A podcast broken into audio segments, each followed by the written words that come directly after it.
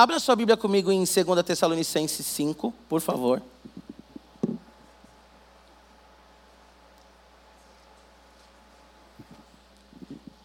Segunda Tessalonicenses 5. O nosso tema hoje é vencendo as guerras, fugindo da aparência do mal. Primeiro, primeira Tessalonicenses. Falei segunda? Tá. Isso não é nervosismo, não. Anotei errado mesmo. Aqui está segunda Tessalonicenses. O erro, o erro foi no esboço mesmo. O erro foi no esboço. Primeira Tessalonicenses, capítulo 5. Tessalonicenses é uma carta escrita pelo apóstolo Paulo. Dizem que foi o primeiro texto do, do Novo Testamento a ser escrito. Por mais que na nossa ordem sistemática seja Mateus, mas na, na ordem cronológica, ou 1 Tessalonicenses ou Gálatas. O apóstolo Paulo está escrevendo à igreja para parabenizar a igreja pelo avanço no Evangelho. Uma igreja nova, mas que vinha crescendo na santidade, crescendo na comunhão, crescendo na propagação do Evangelho. E também o apóstolo Paulo está falando sobre a volta de Jesus. Aqui no capítulo 5, nós temos alguns conselhos finais do apóstolo Paulo. Aqui no capítulo 5, o apóstolo Paulo está alertando a igreja para permanecer firme até a volta do Senhor. E nós vamos ler a partir do versículo 19, amém? A partir do versículo 19 até o versículo 22. A minha versão ela é NAA, que é a Bíblia da igreja, inclusive comprem, tá bom? Para dar de presente ou para vocês. Eu sempre digo, né? Qual que é a diferença da Bíblia da igreja para as outras Bíblias? Nenhuma. Só que a Bíblia, no que se refere a ser bênção, palavra de Deus. Mas a Bíblia da igreja tem a história da igreja, tem o logo da igreja bonitinho, você vai presentear alguém, você vai evangelizar, falar para vir a tua igreja, então vale a pena, tá bom? Então, na nossa versão NAA, 1 Tessalonicenses 5, 19, diz assim: não apaguem o espírito, não desprezem as profecias. Examinem todas as coisas, retenham o que é bom. Abstenham-se de toda forma de mal. Como nós vimos na semana passada, nós devemos vigiar e orar para não cair em tentação. E nós somos tentados por aquilo que está no nosso coração, nós somos tentados por aquilo que nós muitas vezes buscamos, muitas vezes não vigiamos. A Bíblia vai dizer lá em Tiago que Deus ele não tenta ninguém, mas nós somos então tentados pelos nossos impulsos. Não foi isso que o pastor Jonas pregou na semana passada? Então nós somos tentados por aquilo que está no nosso coração. Então, quando acontece uma situação e nós temos vontade de pecar, ou quando acontece alguma situação e nós damos ali vazão e acabamos pecando, é porque aquilo revelou que de fato estava no nosso coração. Então algumas pessoas dizem assim, vou aproveitar o, o, o trânsito que eu não, não dirijo. Algumas pessoas dizem assim: trânsito de São Paulo é uma loucura, me irrita de uma forma que você não tem ideia. Eu sou calmo, mas no trânsito de São Paulo eu fico irritado o trânsito de São Paulo, ele só desperta no nosso coração aquilo que está lá dentro. Então, se nós ficamos muito irritados, eu sei, gente, que uma hora ou outra você fica irritado, é normal. Uma coisa pontual, né? Eu que não dirijo, fico ao lado da minha esposa, às vezes eu fico um pouco irritado. Mas tem pessoas que ficam irritadas além da conta, tem pessoas que elas extrapolam no trânsito, tem pessoas que extrapolam no futebol. Sabe, tem crente que diz assim: Fulano é meu irmão em Cristo, mas eu estou tão irritado com ele que eu estou esperando só marcarem um futebol. Porque na quadra tudo pode. E por mais que vocês deem risada, mas se você for jogar futebol com crente, vai ter aquele que não, não, não é competitivo, né? Que você joga no time dele e você até fala, cara, corre um pouquinho, faz alguma coisa, porque ele leva tudo na paz e amor mesmo. Mas tem aquele que diz assim, agora o pastor Giba, ele vai ver. Ele não me exortou na frente das pessoas, agora ele vai ver. Sabe, tem aquele que você tem que parar o futebol e fazer uma oração. Por quê? Porque o futebol ele revela o que está no coração. O apóstolo Paulo ele diz: a lei ela não é ruim, mas a lei ela expressa o que está no nosso coração. Então, se você entra no ambiente que está escrito proibido fumar, para nós isso não muda em nada. Mas para o fumante ele vai falar: que absurdo. Eu estou pagando, eu tenho o direito de fumar nesse lugar. O fumante, ele revela aquilo que está no coração dele, o quê? o vício no cigarro. Então as tentações também são assim. Elas revelam o nosso coração, por isso que nós temos que orar, nós temos que vigiar, nós temos que jejuar, nós temos que ler a palavra do Senhor. E para não cair em tentação, nós temos também que fugir da aparência do mal. Aqui vocês, a maioria provavelmente conhece a história de José, que estava na casa de Potifar. E ali a mulher de Potifar foi tentar José a, a uma relação sexual. E ele foge daquela situação. E é interessante que quando ele foge, ele diz assim: Eu não posso pecar contra o meu Senhor, ele está falando de Potifar, e ele fala contra o meu Deus. Porque quem tem um relacionamento com Deus foge da aparência do mal. Mais uma vez, citando Tiago, ele vai dizer: Olha, então sujeitai-vos a Deus, resisti ao diabo, e ele vai fugir de vocês. Agora, uma coisa que nós vamos pensar aqui essa manhã, diante dessa palavra. A primeira orientação que eu quero pegar para vocês, nós lemos quatro versículos, vamos dividir em duas orientações. A primeira orientação que eu quero falar com vocês essa manhã encontra-se no versículo 19 e 20. Não apaguem o espírito, não desprezem as profecias. Então, a primeira verdade que Paulo diz aqui, tem a, a não desprezar as profecias, mas vamos pensar aqui, não apaguem o espírito. A maior tragédia da igreja é caminhar sem o Espírito Santo. O Espírito Santo, ele é o agente dentro da igreja. O Espírito Santo, ele inaugura a igreja quando ele vem ali em Pentecoste. O Espírito Santo, a Bíblia vai dizer que é ele quem nos convence do pecado, da justiça e do juízo. Só que tem muitos de nós e muitas igrejas que infelizmente se acostumaram com o culto, mas com o culto sem a presença de Jesus e do Espírito Santo. Tem muitas pessoas que estão na igreja pelo conforto da igreja. Quando eu digo a igreja, não a IBP, mas a igreja, a igreja no geral, a igreja corpo de Cristo. Tem muitas pessoas que saem da igreja porque dizem assim: bom, aquele louvor que estão tocando agora não me agrada mais. Pastor Jonas vai se aposentar, o outro pastor vai assumir, pastor Ivener. Tem muitas pessoas que dizem assim: eu não vou permanecer na IBP. Por quê? Porque eu quero ouvir o pastor Jonas e só. Tem pessoas que cultuam a Deus, mas sem o Senhor estar dentro do culto. Tem uma palavra do, do Douglas Gonçalves, que ele diz assim: tem muitas igrejas que, se o Espírito Santo sair, as pessoas nem percebem. Por quê? Porque nós estamos muito mergulhados, eu me incluo nisso, e como estou falando, é a igreja no geral. Muito, muitos, nós estamos muito mergulhados aí no ativismo. Sabe, naquela coisa de vir ao domingo e durante a semana eu vivo como eu quero. Sem uma vida de oração, sem uma vida de busca, sem uma vida de jejum. E nós apagamos o Espírito Santo, que é uma pessoa. Nós deixamos de nos relacionar com o Espírito Santo, que é uma pessoa. Então imagina que eu não tenho diálogo com a minha esposa. Como que vai ser o meu casamento se eu conversar com a minha esposa somente no domingo? Como que vai ser o seu relacionamento com seus pais ou com seus filhos se vocês conversarem somente no almoço do domingo da família? E não tiver um diálogo de segunda a segunda, senão vocês expressarem ali os medos, os receios de vocês. Então a igreja tem se acostumado com métodos, com meios, com formas, e muitas vezes Jesus está de lado, muitas vezes o Espírito Santo está de lado. Vamos lembrar aqui da igreja de Éfeso, lá em Apocalipse.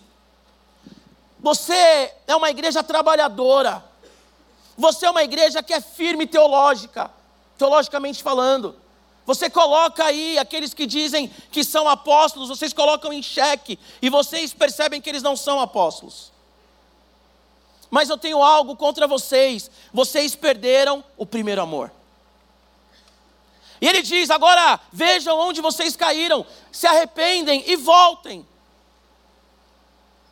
O arrependimento tem que fazer parte da igreja que vive como se o Espírito Santo não estivesse nela. Laodiceia, uma igreja rica. A história vai nos dizer que houve um terremoto ali na região de Laodiceia. E quando o Império Romano foi ajudar Laodiceia, assistir Laodiceia financeiramente ali para manter, para construir a cidade, eles falaram: não, nós temos dinheiro. Porque eles tinham produções de tecido, eles exportavam tecidos, porque eles tinham uma oftalmologia muito boa. Eles se achavam ricos. E aí Jesus, ele olha para a igreja de Laodiceia e diz assim: "Ei, vocês acham que vocês são ricos? Vocês acham que está tudo bem na igreja, mas eu quero dizer para você, diz o Senhor a eles: vocês são pobres, cegos e nu. E a Bíblia diz: Eis que estou à porta e bato. E nós gostamos desse texto para fazer evangelismo, não é isso? Olha, o Senhor está batendo na porta do teu coração. Mas esse texto é para a igreja que apagou o Espírito Santo, a igreja que cultuava, mas com o centro com aquele que é o objeto da nossa adoração, que é Jesus Cristo, do lado de fora. A igreja simplesmente ela deixou de adorar o Criador para viver uma vaidade. A igreja se tornou ególatra. E muitas vezes nós somos ególatras. Muitas vezes nós comentamos sobre tudo, mas poucas vezes nós realmente nos rendemos diante do Senhor. Tem um livro do Eugene Peterson chamado A Vocação Pastoral, algo assim que ele diz que Deus ele manda Jonas para Nínive, comparando hoje aí o Oriente Médio, vamos pensar para a gente entender aqui a ilustração, mas ele vai para Tarsis, que Tarsis era como se fosse uma, uma ilha gostosa do Caribe, como se fosse as ilhas gregas, sabe? E tem muito crente que Deus está falando, faça isso. E o crente, ele não foge da aparência do mal, mas ele foge da vontade de Deus. Ele pega um barco, ele vai para Tarsis, ele justifica. Não, porque em Tarsis eu quero, eu quero pregar o evangelho em Tarsis. Não, porque Deus está me chamando para mudar a história daquela ilha bonita. Muitos de nós estamos fugindo da vontade de Deus, daquilo que Deus colocou no nosso coração há muito tempo. Preguei sexta-feira no UP, e se você estava, me permita repetir. Muitos de nós estamos na igreja, e nós não vivemos aquilo que Deus nos chamou para viver. E nós vamos usando desculpas. Ah, mas eu tenho 50 anos, 60 anos, eu sou pai, eu sou avô. Eu não tenho tempo, eu trabalho muito. A igreja está se especializando em fugir da presença de Deus e não da aparência do mal. Construindo os seus castelos, construindo a sua narrativa apoiada numa cosmovisão secularista, pluralista em que Deus ele é só mais um, numa, num setor da sua casa, num setor da nossa casa, sabe? Só colocado numa caixinha. Aqui eu busco o Senhor, mas no resto não. Muitos de nós apagamos o Espírito Santo, como os fariseus, que quando jejuavam eles passavam maquiagem, para que as pessoas olhassem para eles e falassem: Nossa, como você está abatido. Eles passavam maquiagem para parecerem deprimidos. Os fariseus, eles andavam na rua e todo mundo dizia: Uau, como você está pálido. E aí o fariseu dizia: Porque eu estou jejuando. E muitas vezes nós estamos vivendo sim uma maquiagem, uma religiosidade sem Jesus Cristo no centro. E para fugir da aparência do mal, nós temos que estar cheios do Espírito Santo. Para fugir da aparência do mal, nós temos que ter um relacionamento com o Espírito Santo. Para conseguir resistir às tentações, nós temos que estar com o Espírito Santo vivo no nosso coração. A Bíblia diz: descerão, descerá sobre vocês, Atos 1, 8. O poder do Espírito Santo. Vocês serão cheios de poder. E serão as minhas testemunhas em Jerusalém, Judéia, Samaria e até os confins da terra. A palavra testemunha ali é martirê ou martíria, do grego. E algumas pessoas, quando pensam em, em martíria ou mártire, pensam em alguém que morre por amor a Jesus, o que é real. Mas a palavra mártire ali naquele texto tem a ideia de capacitação para sofrer. Sabe o que significa isso? Capacitação para resistir os dias maus. Capacitação para resistir todas as tentações para fugir da aparência do mal. Capacitação para quando estiver preso numa cadeia, à meia-noite louvar, como Paulo e Silas, e ver o milagre acontecer. Quando nós não fugimos da presença de Deus, mas o buscamos, quando nós intensificamos a nossa oração, intensificamos a nossa busca pelo Espírito Santo, nós somos capazes de dizer não às tentações, ao dinheiro ilícito, à relação sexual ilícita. Nós conseguimos dizer não para aquilo que o mundo tenta nos dar, porque nós estamos satisfeitos em Jesus Cristo, cheios do Espírito Santo cheios do Espírito Santo. Muitos de nós estamos decapitando João Batista. Nós ouvimos a pregação e falamos: não foi para mim. Foi muito dura, mas a minha vida é uma vida tão exemplar. Sabe, eu sou a última Coca-Cola do deserto, eu sou a última bolachinha do pacote. Tem crente que você conversa com ele e você pensa: por que, que ele não está no céu ainda? Por que, que ele ainda está aqui conosco, no ambiente? Porque ele é tão puro, ele é tão santo, ele é tão maravilhoso. Eu atendi uma pessoa recentemente que está pensando de mudar de igreja.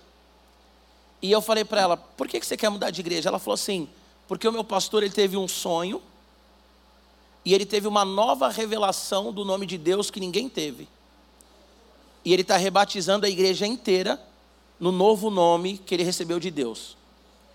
Aí ela falou: O que, que o senhor acha? Eu falei: Olha, a palavra de Deus é Gênesis Apocalipse, tá? O cânon está ali. Antigo Testamento, Yahvé, Elohim, Adonai. Aí tem os atributos ali, tem a forma que Deus se revela, né? Jeová Rafá, Jeová, o Senhor é minha bandeira e tudo mais. Novo Testamento, Jesus Cristo, e nos revela ainda Deus como Pai. Aí ela falou o nome, não vou reproduzir aqui, mas ela falou o nome de Deus, o nome atual de Deus. E ela falou que ele está rebatizando todo mundo e falando que as igrejas e as pessoas que não estão aceitando o ensino dele é porque são pessoas limitadas, porque estão pautadas na revelação da Bíblia e não daquilo que Deus deu para ele. Aí a minha pergunta é: o que que esse cidadão, que nós temos que orar por ele, óbvio, está fazendo na terra? Um homem que teve uma revelação de um novo nome de Deus. Olha isso. Olha isso. O pessoal vê lá o Yahvé, né? E tem dificuldade aí de tradução e tudo mais. O judeu fala que ninguém sabe o nome de Deus de verdade. Mas aqui no Brasil, 2023, nós temos um homem que teve essa revelação. E tem muita gente que gosta disso. E nós vamos apagando o Espírito Santo. E a igreja ela vai vivendo sem o Espírito Santo, edificados em nós mesmos. Nós seguimos os nossos sofismas, sabe? Nós vamos atrás de pregadores que fazem coceirinhas no nosso ouvido. Ah, porque você é do tamanho de Deus. Ah, porque você é maravilhoso. Porque você é o ponto fraco de Deus. Os mais jovens, principalmente, né? Ah, porque isso, porque aquilo, e vai mudando de igreja, e a gente vai vivendo um trânsito religioso. As igrejas vão crescendo cada vez mais de pessoas que vão saindo de uma igreja indo para outra. Nós temos que nos arrepender essa manhã. E nós temos que buscar o enchimento do Espírito Santo. Nós só conseguimos fugir da aparência do mal se nós estivermos cheios do Espírito Santo. Porque nós somos pecadores. Nós somos pecadores. Faz um jejum para você ver o quão pecador você é. Você faz um jejum, no primeiro dia você sente o cheiro do chocolate, você já começa assim: ah, mas e se eu comer um chocolatinho e pedir perdão? Não é? Não é assim? E aí sempre vem a tentação. Nunca, nunca, vamos exagerar, nunca ninguém te convidou para uma churrascaria. Abre um jejum. Quem já passou por isso? Abre um jejum. Você abre um jejum, você sai do culto aqui, cheio de fome. Alguém te liga, ai, pastor Giba, estava orando pelo Senhor e Deus me mandou te levar para uma churrascaria. Miserável! Você tem um ano inteiro para fazer isso. E agora é sempre assim. O que você está jejuando, a pessoa te chama. É impressionante, gente. Eu estava lá no, no negócio do Jordério, lá dos radicais, tem um monte de suíço lá, né? E eu estava de jejum. Aí tinha uma dinâmica lá que o, o o prêmio lá, o vencedor ganharia um chocolate da Suíça. Suíço mesmo, fala suíço lá. Alemão, enfim. Aí eu olhei e falei assim, eu tinha que participar, né? Estava nos grupos ali. Mas eu confesso, gente, usando bem a linguagem agora de futebol, eu falei, ah, vou tirar o pé. Não vou ganhar, né? Estou de jejum de chocolate, estava de jejum geral, né? E, e um chocolate suíço, tirei o pé. O que aconteceu? A coisa foi rolando, rolando, rolando. E o meu grupo ganhou o negócio. E de repente tem um chocolate suíço na minha mão. Eu falei, Senhor, estou jejuando para a tua glória, Deus. Te amo, estou aqui, todo mundo comendo carne, não estou comendo carne. E eu ganho esse chocolate. Eu dei, né, amor? Eu, eu, eu nem lembro o que eu fiz, acho que eu dei. Eu deixei lá. Ela até falou: por que você não trouxe para mim? Eu falei: muitos dias na mochila, eu tenho que fugir da aparência do mal. Amém? Não viva uma vida sem o Espírito Santo. Não ouse viver o Evangelho sem o Espírito Santo. Não ouse viver o Evangelho sem a graça do Senhor Jesus. Não ouse viver o Evangelho sem o centro do Evangelho, que é o nosso Deus. Venha no culto, como o pastor Jana já bem colocou, para cultuar o Senhor juntamente com os irmãos, mas aquilo que você já vive de segunda a sábado. Sabe, lava sua louça cantando ao Senhor. Olha para os seus filhos que estão ali fazendo birra e diga para eles: você é uma bênção. Profetiza sobre eles. Isso nasceu lá em casa também com a nossa caçula, uma bênção. Ela começa, eu falo, você é uma bênção, minha filha, uma bênção. Qual que é a vontade? A vontade é de jogar pela janela, ou você se jogar pela janela. Ou falar, amor, se vira e se vira. Mas eu olho e falo, você é uma bênção. Por quê? Porque nós temos que viver com o Espírito Santo governando e guiando as nossas ações. Amém? Não desprezando as profecias. Não despreze a palavra de Deus. Jeremias 20, 19 e 20, a Bíblia vai dizer que Jeremias ele profetiza sobre Israel e ele fala do cativeiro que Israel é, é, estava passando e viria também passar ali na Babilônia. A Bíblia diz que um homem chamado Pazur, ele manda bater em Jeremias, porque eles não querem ouvir a verdade. A igreja tem que ouvir a verdade. A igreja tem que ouvir o Evangelho, a igreja tem que ler a Bíblia, de Gênesis a Apocalipse. Você leva aproximadamente quatro minutos para ler um capítulo da Bíblia. Quatro minutos não é nada. Se você falar para mim que não tem tempo de ler a Bíblia, com todo carinho, é mentira. Porque quatro minutos, gente, não é nada. O que são quatro minutos? Pega a carta de Paulo aos Efésios, a Filipenses, você lê Filipenses em 12 minutos. Salmo 119, 21 minutos, tá bom? Não vai ler o Salmo 119 e falar, ah, o pastor Giba mentiu no púlpito ainda. Não. Ali é 21 minutos. Mas nós não podemos desprezar as profecias, amém? Segunda verdade que nós vemos aqui nesse texto. É, versículo 21 e 22. Examinem todas as coisas, retenha o que é bom abstenham-se de toda forma de mal. Segunda verdade que nós vemos aqui, nós vamos nos apegar a ela. Abster de toda forma de mal. Nós temos primeiro que examinar tudo o que está sendo dito. O bom também do pastor Jonas estar aqui é que a gente pode falar aquilo que falaria sem ele estar presente e com ele valida. Então, assim, mesmo que seja o pastor Jonas pregando, analisa, vê se é isso mesmo. Não é porque é o pastor Jonas, pastor Ivener, pastor Giba, pastor João, pastor Samuel, Robério, não é porque é o pastor que você gosta, que tudo que está sendo dito você tem que dizer amém. Analisa, é claro que a, partir do momento que está sendo dito e você analisa e vê que é bíblico, amém. E com certeza as pregações aqui são bíblicas, amém? Mas analisa, olha no texto, é isso mesmo. É isso que o texto está falando. É isso mesmo que a Bíblia está falando. É isso aqui mesmo que Paulo quis dizer, que João quis dizer. É isso que o Espírito Santo deu à igreja. Examina. Por que, que os bereanos eles eram nobres? Porque quando Paulo estava pregando, eles estavam aqui, ó, olhando se Paulo estava falando a verdade, e eles abriam o texto. Se a gente fizer uma análise, uma exegese desse texto lá de Atos 17, dos bereanos, a ideia do texto ali é que eles ficavam olhando empolgados, Eles olhavam apaixonados. E quando Paulo estava pregando, eles estavam analisando. E após a mensagem, a ideia ali é que eles continuavam analisando. Amor pela Bíblia, amor pela palavra de Deus. Quem conhece a Bíblia não é enganado. E quem conhece a Bíblia foge da aparência do mal. Quem conhece a Bíblia foge da aparência do mal. Ah, minha esposa dá muito trabalho, minha esposa, ah, que mulher, quando eu casei com ela, onde eu estava com a minha cabeça? Vai lá ler Malaquias, que a Bíblia diz que Deus odeia o divórcio. Casou, casou, filho. Casou, casou. Agora segura isso a responsabilidade. Ah, mas a minha mulher é uma goteira. Vira um balde embaixo da goteira. Entendeu? Você casou, agora a responsabilidade é sua. Ah, o meu marido, o meu marido. Quando você namorava, você já não sabia como ele era? Ai, pastor, o meu marido ele falava alto comigo quando a gente namorava e ele já, vou confessar para o pastor. Uma vez ele me deu um tapa. Mas sabe, pastor, quando casa muda, não muda? Muda.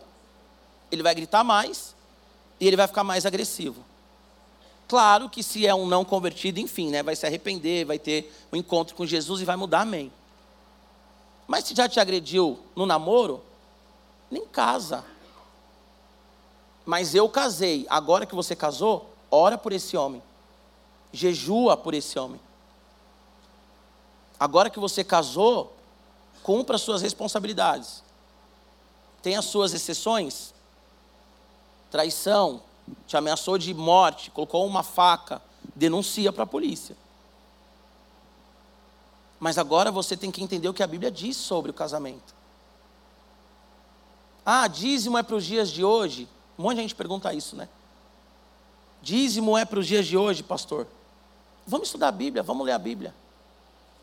E é muito interessante que o dízimo, no Antigo Testamento, se a gente pensar ali, né, na época das, das guerras no Oriente Próximo, o, a nação que perdia um campo, que perdia uma guerra, ela entregava o dízimo para outra nação, porque significava que tinha outra nação como autoridade sobre ela. Então, quando você entrega o dízimo, você entende que Jesus é autoridade sobre você. Você consegue compreender isso? E a gente fica nessa de. E outra, que dízimo também, se a gente olhar lá em Israel, era o mínimo. A gente coloca o dízimo como o máximo. Ah, eu dou o dízimo. Como eu sou crente, o máximo. E a Bíblia vai dizer que nós temos que dar tudo. Nosso coração, a nossa família. Sabe, não é só dar os 10%, mas os 90%. Como que nós gastamos os 90%? Como que nós vivemos no dia a dia? Analisa a Bíblia, gente. Analisa a Bíblia. Eu estou falando aqui diante de, de doutores, de mestres, pessoas aqui que são influentes em suas áreas de atuação. Não é possível que não tenha uma versão da Bíblia que você não entenda. Agora, o principal, nós temos que ler a Bíblia sempre em oração, com espírito de rendição. Espírito Santo, me revela. Espírito Santo, o que, que o Senhor quis dizer aqui? Nós temos que examinar as Escrituras. Pastor, não tenho tempo. Mentira. Quatro minutos.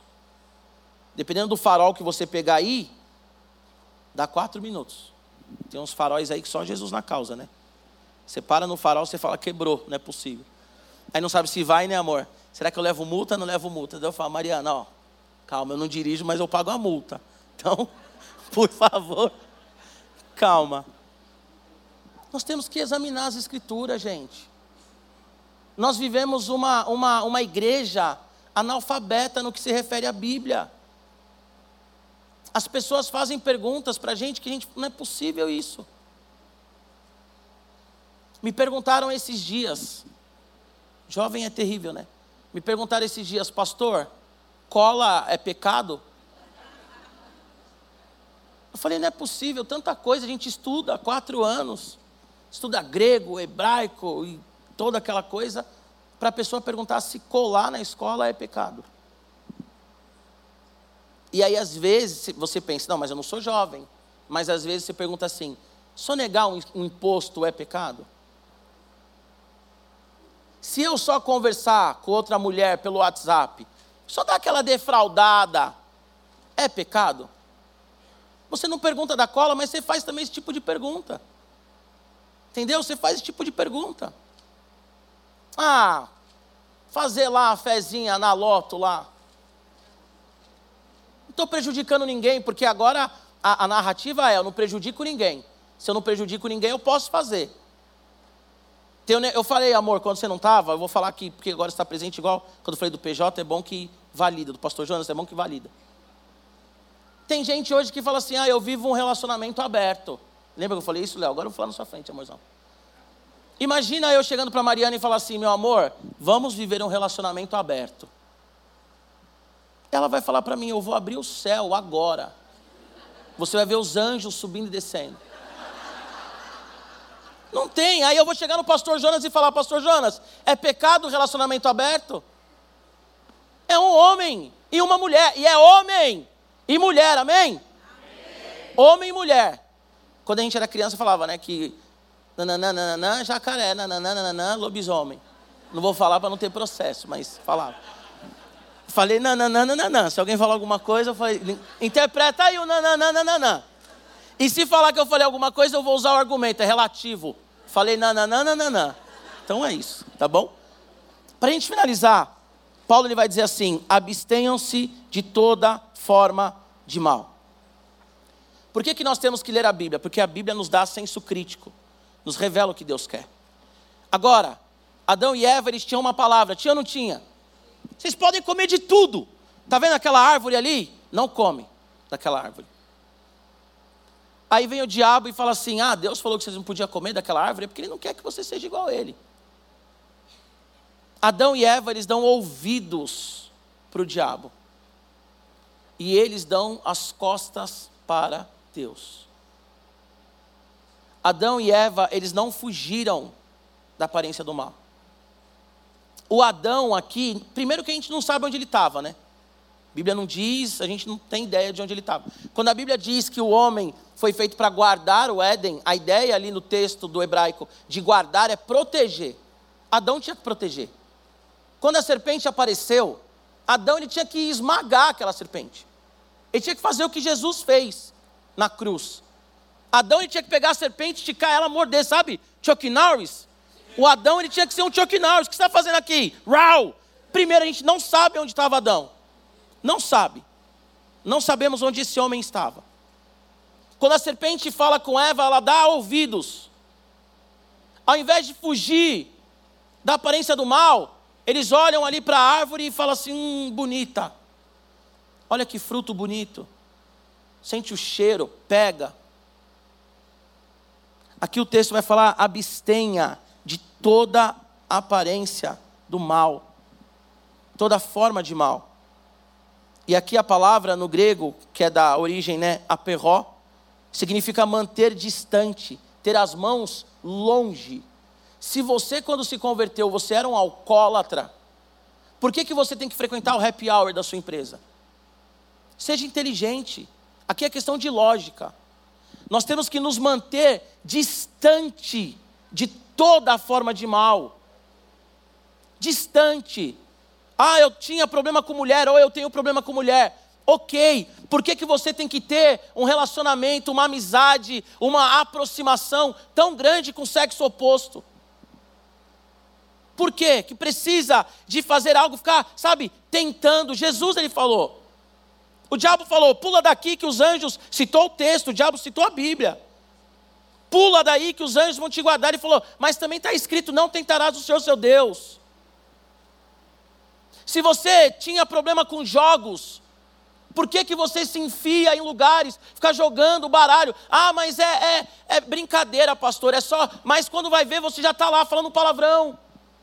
Você já está fazendo apostinha.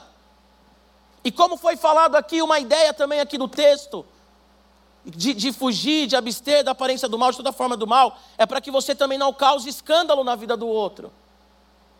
Hoje a igreja é um eco da sociedade e não é uma resposta para a sociedade. Olha aí o tempo que nós passamos das eleições.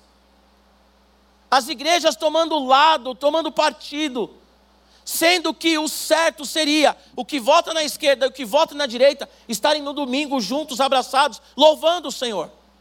Porque quem nos salvou não foi direita nem esquerda, mas foi Jesus na cruz do Calvário.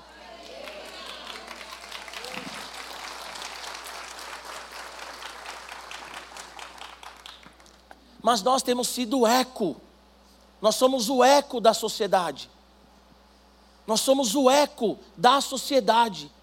O que o mundo começa a falar que pode, a igreja começa a fazer. Natural. Porque nós não fugimos da aparência do mal. Porque nós estamos enfiados dentro de casa assistindo novela. Só vê traição, traição, traição, traição, traição, traição. Quando alguém fala de traição, você fala assim: ah, pastor, mas acontece. Essa coisa de pan, sabe? É um que namora com a outra, que namora com a outra, com o outro, e todo mundo está junto no mesmo ambiente, todo mundo se olha e fala: não, porque nós nos amamos. E aí você vai ver ali, são cinco pessoas se relacionando. Ó, oh, bexiga deu glória a Deus, hein?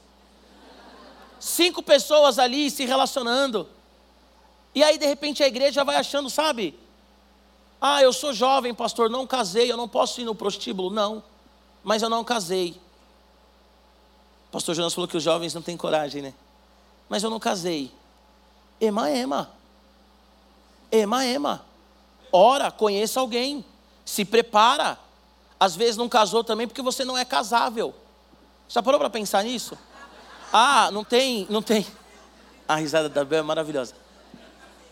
Sempre tem aquele que diz assim: Eu não conheci ninguém. Você não tem um amigo assim? Ah, eu não conheci ninguém para casar. Será mesmo? E aí fica, não, mas eu vou no prostíbulo porque eu tenho que. Você não tem nada, você tem que viver uma vida de santidade. E santidade é difícil, gente. Santidade não é fácil. Ser cristão não é fácil. Por isso que vai falar lá em Lucas. Um arquiteto, um engenheiro, quando vai construir alguma coisa, ele calcula. O discípulo é a mesma coisa. Sabe o que é largar tudo e carregar a sua cruz? É difícil. O Evangelho é para quem tem coragem. O Evangelho é para quem tem coragem de dobrar o joelho e falar: Senhor, eu sou pecador. Como Isaías, é olhar para o trono e falar assim: ai de mim que sou pecador. Então nós temos que fugir da aparência do mal, temos que nos manter distante do mal. O que que mexe com seu coração e que te chama para longe de Jesus? Você sabe. Se mantenha longe disso se mantenha longe disso. Eu já vou finalizar para a gente orar. Estou dentro do horário, bonitinho. Quando eu me converti, primeira vez que eu fui na igreja, eu tinha 14 anos. Eu tenho uma vida antes de Jesus muito precoce em tudo. E eu, eu frequentava uma torcida organizada X aí. E eu vivia em estádio de futebol, pulava catraca, enfim. E brigava, já fui para a briga marcada e tudo mais. Tanto que quando me converti, eu não pregava para quem usava verde. Olha a loucura. Mariana sabe disso. Deixei a dica. Queridos, quanto tempo eu fiquei longe de um estádio de futebol? Eu lembro uma vez, lembra meu amor? Peguei o metrô, tava com a mochilinha, tal, aí entrou a torcida verde. Era o jogo desse time que não tem mundial. E eu fiquei ali extremamente incomodado coração acelerado, palpitação. E aí a Mariana olhava para mim e falava assim: O que, que foi, amor? Eu, falava, eu falei para ela: Vai acontecer alguma coisa. Vai acontecer alguma coisa. E eu ficava olhando para. E eu já era convertido, firme, casado. E eu olhava para ver se eu não estava com a meia do time que eu torço, para ver se eu não estava. Sabe? Loucura. Deu aquele negócio assim. Eu falei: Meu Deus, eles vão perceber aqui que eu torço para o outro time. E vão vir para cima, porque deu aqueles cinco minutos. Agora me pergunta: Pergunta: eu já fui no estádio novo do meu time? Nunca fui. Hoje posso ir porque já estou liberto. Mas eu fiquei muitos anos sem assistir futebol. Aí uma vez eu fui assistir ao lado da minha esposa, um jogador muito querido pela nossa torcida. Não vou citar nome porque um dia em nome de Jesus ele pode estar nessa igreja, não quero pedir perdão sobre o que eu vou falar agora. Mas ele foi bater um pênalti contra o Dida, foi dar uma cavadinha, e o Dida encaixou e eu olhei para ele assim, com ódio nos olhos, sabe? Falei, miserável, fariseu. Sabe, eu olhei assim. Eu lembro que eu estava sentado no chão, porque eu assistia jogo, né? Ou em pé ou sentado no chão, não confortável. E eu lembro que a Mariana olhou para mim e falou assim: Você é um novo homem. Você é cheio de Deus, cheio do Espírito Santo. Para com essa palhaçada. Muda essa cara. Muda essa cara. E eu nem me atrevo, queridos. Agora eu uso verde, já preguei de verde. A verde é uma, uma cor bonita. A Heloísa cismou que a minha cor favorita é verde, a minha filha mais velha. Olha como Deus trabalha. A minha filha mais velha, ela fala para todo mundo que a minha cor favorita é verde. Você acredita? É o verde, ó. Assim cremos, assim vivemos. Querido, nós vamos orar. Amém? Você sabe qual que é a sua luta. Você sabe onde o calo aperta. Você sabe, pastor, é dinheiro, eu já perdi muita coisa, já vendi casa. Procure os pastores, nos procure, procure um psicólogo, vai tratar isso, mas foge da aparência do mal. Ah, querida, é só uma apostinha, é 10 reais. De 10 em 10 você já está vendendo o seu carro. Ah, eu tinha problema com mulheres, mas agora, pastor, só tenho olhos para minha esposa. E aí começa de amizadezinha, sabe? Não, porque minha esposa tá chata, porque minha esposa. Nossa, como a sua camisa é bonita. Você acredita que a minha esposa não falou nada e você falou? Quando vai ver, você pecou, querido. Porque você ficou dando lugar, sabe, para o diabo, ficou tentando Deus. Fuja da aparência do mal. É só um vinho, é só uma taça. Você era alcoólatra antes de Jesus. Ah, mas tem gente na igreja que toma uma taça de vinho. Não se baseie pela vida do outro, é a sua vida. Porque a luta de um é uma e a sua luta é outra. Mas por que, que o fulano. Você não é o fulano. Lembra agora da sua mãe. Você não é o fulano. Você é você, querido. Então nós temos que nos abster de toda forma de mal. Amém? O médico falou que você não pode comer doce, você é diabético. Ah, vamos tomar um cafezinho na Copenhagen, na Cacau Show. Não. Consegue entender, gente? Nós temos que fugir de toda aparência do mal. Fugir de toda aparência do mal. Ah, eu discordo daquele pregador liberal, mas eu só escuto ele porque ele é maravilhoso. Daqui a pouco o pastor Jonas está pregando, você vai falar assim: será que é mesmo? Será que Adão e Eva era real ou era mito? Começa a misturar o tic-teco, sabe? Fuja da aparência do mal. Para fugir da aparência do mal, nós temos que ser cheios do Espírito Santo. Fuja da aparência do mal. Agora eu vou finalizar. Só para vocês não terem saudade do pastor Jonas, vou falar que vou acabar e falar mais um pouquinho, acabar mais um pouquinho. Né? Agora eu vou finalizar mesmo. Quando eu conheci minha esposa, ela, ela perguntou assim para mim: Ah, você já namorou outras meninas e tal, não sei o quê. Você tem contato com elas nas redes sociais? Tenho, está todo mundo lá, fulana, ciclana, beltrana. Ela falou, corta. Eu falei, por que corta? Corta, já foi, é ex, agora você tem uma nova, corta. Eu falei, nossa, que menina radical, mano. Mas eu casei, né? Tamo aí. E a melhor coisa que eu fiz na minha vida foi cortar. Sabe por quê? Porque eu não tenho que ter vínculo com o meu passado se eu vivo agora uma nova realidade? Então você tem que cortar tudo aquilo que faz com que você tenha uma tentação que te leva longe para Jesus. Até essa mesmo, literal. Ah, o meu namoradinho da quinta série. Olha como ele está hoje. Corta, gente. Não precisa saber como ele está hoje. Está vivo, se não está vivo, se está gordo, está magro, não precisa. Amém? Assim nós lutamos as nossas guerras, fugindo da aparência do mal. Nós vamos orar e você vai entregar ao Senhor hoje aquilo que você ainda está lutando aí no seu coração, porque nós temos que entregar ao Senhor tudo aquilo que é a aparência de mal. Quando a serpente vir no seu ouvido, nós temos que resistir. Para resistir ao diabo, nós temos que nos sujeitar a Deus. Amém? Não viva uma vida sem o Espírito Santo. Não apague o Espírito Santo. Se nós apagarmos o Espírito Santo do nosso coração, da nossa vida, se nós deixar, deixarmos o Senhor de lado, nós não vamos conseguir nos abster de toda forma de mal. Perceba que o texto diz toda forma de mal, toda aparência. Parece ruim, foge. Ah, pastor, mas eu não sou bitolado. Foge. Essa coisa de ser bitolado ou não, dependendo do que for colocado, já é maligno também. Para a gente não fugir. Foge. Foge. Foge. Ah, é só um imposto que eu estou sonegando. Foge. Ah, é só uma negociação que o meu chefe não sabe. O meu chefe não pode saber, então não faça. É só uma conversa que minha esposa não pode ter acesso. Então não tenha essa conversa. É só um jogo para salvar a minha casa.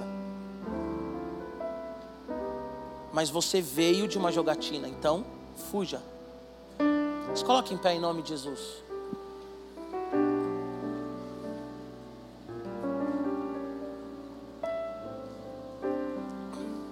Pai, nós nos colocamos diante de Ti, Senhor em oração.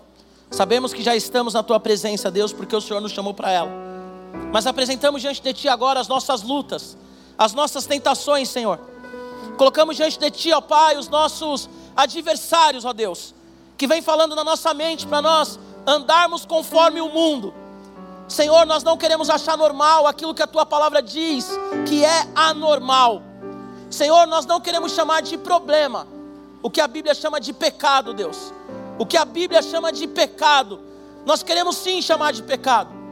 Por isso, nessa noite, nós entregamos diante de Ti tudo aquilo que tenta o nosso coração, e nós vamos, ó Deus, nos posicionar hoje, essa manhã, fugindo da aparência do mal. Senhor, nós não queremos tentar o Senhor, o nosso Deus, mas queremos permanecer firme na Tua presença, permaneceremos firme no Teu altar. Nos posicionamos agora, Senhor Deus, a tua palavra diz que Israel, quando Moisés estava demorando, levantou um bezerro de ouro. E o Senhor disse que aquele que não se posicionasse a favor da tua palavra iria morrer, Senhor. O salário do pecado é a morte, Deus, e nós queremos nos posicionar. E nós estamos agora nos posicionando pela tua palavra, Senhor. Espírito Santo, enche-nos essa manhã. Espírito Santo, aquece o nosso coração essa manhã. Espírito Santo vem sobre nós mais uma vez. Senhor, a tua palavra diz para nós não nos embriagarmos com vinho, aonde há devassidão de solução, mas sermos cheios do Espírito Santo, todos os dias, todo momento, toda hora. Por isso, Espírito Santo vem sobre nós e revela-nos, Espírito Santo, aquilo que está nos seduzindo. Talvez, Senhor, tenha irmãos e irmãs aqui que estão no pé, Senhor, bem próximo do adultério, da falência, bem próximo, Senhor Jesus, do divórcio, porque não tem fugido da aparência do mal. Agora nós repreendemos essa mentalidade maligna, repreendemos esse sofisma, Senhor, e profetizamos casamentos saudáveis aqui essa manhã, paternidade e maternidade saudável aqui essa manhã, uma igreja cheia do Espírito Santo, que vive, Senhor, a aparência de Jesus em santidade Senhor, se o médico disse para nos abster de X alimento, nós vamos nos abster, Senhor, porque nós não queremos viver segundo a nossa carne, ó Deus, mas segundo a tua vontade, que é boa, perfeita e agradável. Senhor Jesus, nós queremos caminhar como o Senhor caminhou aqui. Caminhar, Senhor, em submissão e obediência, como diz na tua palavra, sendo obedientes até a morte e morte de cruz, Senhor. Tira do nosso coração, Deus, o desejo desenfreado pelo álcool, pela pornografia, Senhor, pela prostituição. Santifica-os, santifica-nos, ó Deus, nessa manhã, Senhor. Como diz lá em Filipenses, ó Pai, tudo que a gente pensar, falar, que seja santo, que glorifique o Senhor. Deus, que a nossa vida também não seja uma vida que leva o outro para o pecado, mas que a nossa vida seja uma vida, Senhor, de santidade, ó Deus. Nós não queremos brincar de ser crente, Senhor. Nós não queremos brincar, Senhor, de ser crente, Deus. Nós não queremos brincar, Senhor. Nós não queremos ser como aqueles que na tua presença agem de uma forma e que acham que quando estão fora da tua presença, porque sempre estamos na tua presença, mas quando dizem estar fora da tua presença, agem de outra forma, Senhor. Tua palavra diz, ó Deus, cura-nos e nós seremos curados. Salva-nos e seremos salvos, ó Senhor. Liberta-nos essa manhã. Como diz ainda na continuação desse texto, que estejamos todos aqui em santidade até o dia da tua volta, Senhor. Corpo, alma e espírito, Deus. Espírito Santo, essa manhã, ao sair desse templo, ao almoçar, ao continuar esse dia, que o Senhor continue reverberando essa palavra nos nossos corações e que fujamos de toda aparência, toda forma de mal, Senhor. Que não venhamos entrar em discussões vãs e inúteis, mas que os nossos lábios sejam lábios de profeta, Senhor. Ainda com seus olhos fechados.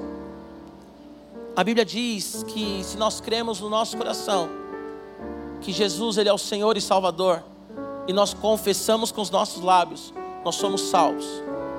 Outra narrativa equivocada é que dizem que todo mundo é filho de Deus. Mas a Bíblia vai dizer no Evangelho de João que somente aqueles que recebem Jesus que são filhos. Talvez essa manhã você está aqui, crê em Jesus, nunca confessou publicamente. Ou assim como o filho pródigo, você saiu da presença do Senhor. E o Senhor está te chamando hoje. Eu quero te fazer um convite, eu quero que você levante sua mão. Todos com os olhos fechados, por favor. Se você quer entregar sua vida para Jesus, confessar Jesus como Senhor e Salvador da sua vida, ou voltar para Ele hoje. Se você quiser fazer isso, levanta sua mão. Há alguém aqui que quer voltar para Jesus? Quer entregar sua vida para Jesus? Alguém aqui essa manhã? Não? Alguém? Alguém? Vem aqui à frente, por favor, você que levantou a sua mão. Se houver mais alguém, por favor, vem aqui, nós queremos orar por você, amém? Há mais alguém aqui que quer se render a Jesus? Essa manhã você quer entregar sua vida para Jesus? Você quer entregar o seu coração para o Senhor? Alguém? Alguém?